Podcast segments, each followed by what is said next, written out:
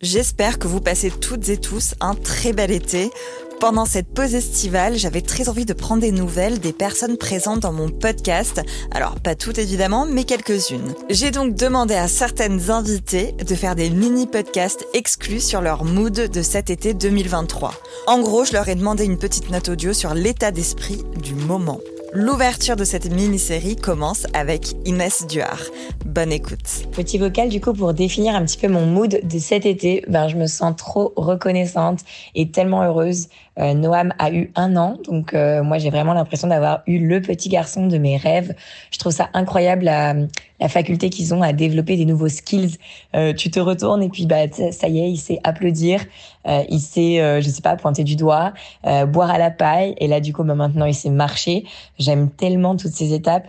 je me rends compte qu'en fait en tant que maman, moi je m'éclate vachement plus à, à avoir toutes ces petites étapes là. Donc quand ils vraiment ils ont grandi pour moi, euh, voilà, lancer la balle, commencer vraiment à jouer avec lui, etc.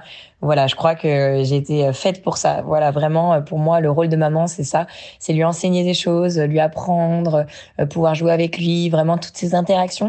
Je pense que moi, c'est ce que je préfère dans mon rôle de maman. Euh, j'ai pas non plus un merveilleux souvenir de quand il était nourrisson parce qu'il avait beaucoup de reflux, comme on en a parlé dans le podcast, et que c'était franchement pas facile. Il pleurait beaucoup. Je sais qu'il y en a, ils ont des petits bébés nourrissons trop mignons, etc. Mais voilà, je suis vraiment pas en manque forcément de ces moments où il était tout petit dans mes bras.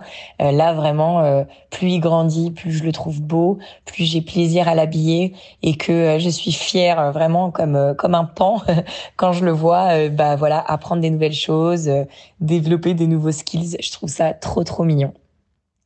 Donc un été aussi avec un enfant, on va pas se mentir, c'est clairement sportif. On est parti tout le mois de juillet euh, à Haussegor dans le sud-ouest voir nos amis et notre famille.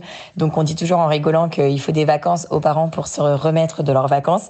Bah c'est sûr que quand tu as un enfant H24, euh, il faut trouver du temps pour toi, etc. Donc euh, en plus là je trouve que c'est la phase un an où ben il veut marcher mais il sait pas encore totalement bien marcher. Il veut être dans les bras mais finalement il veut plus être dans les bras, donc il gesticule tout le temps. Toi tu es toujours plié en deux pour lui tenir la main, le faire marcher etc. Donc euh, c'est clair qu'on se couchait le soir et on faisait ah, tu vois.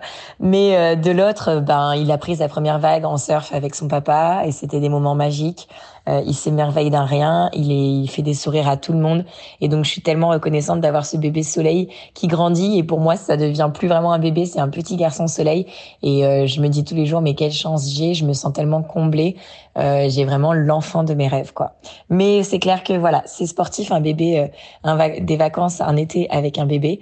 Parce que nous on est parti tout le mois de juillet. Puis bah généralement les crèches sont fermées en août euh, grave erreur. Voilà parce que du coup tout le mois de juillet on l'a eu H24 et au final tout le mois d'août on va l'avoir H24 mais bon avec un petit peu d'organisation et le relais surtout hein, euh, on reste toujours sur cette base de relais euh, avec le principe d'être une équipe, comme on en parlait dans le podcast avec Julien, ça nous aide énormément pour trouver des temps pour soi ou des temps à deux euh, quand notre famille peut, euh, pourquoi pas nous le prendre, ou alors une nounou. Je parle avec beaucoup de mes amis, il y en a qui des fois vont s'accorder une nounou pour une heure ou deux, le temps d'aller surfer, le temps d'aller à la plage, de se faire même un café en amoureux. C'est vrai que c'est pas forcément tout le temps pour euh, une soirée, un anniversaire, quelque chose comme ça.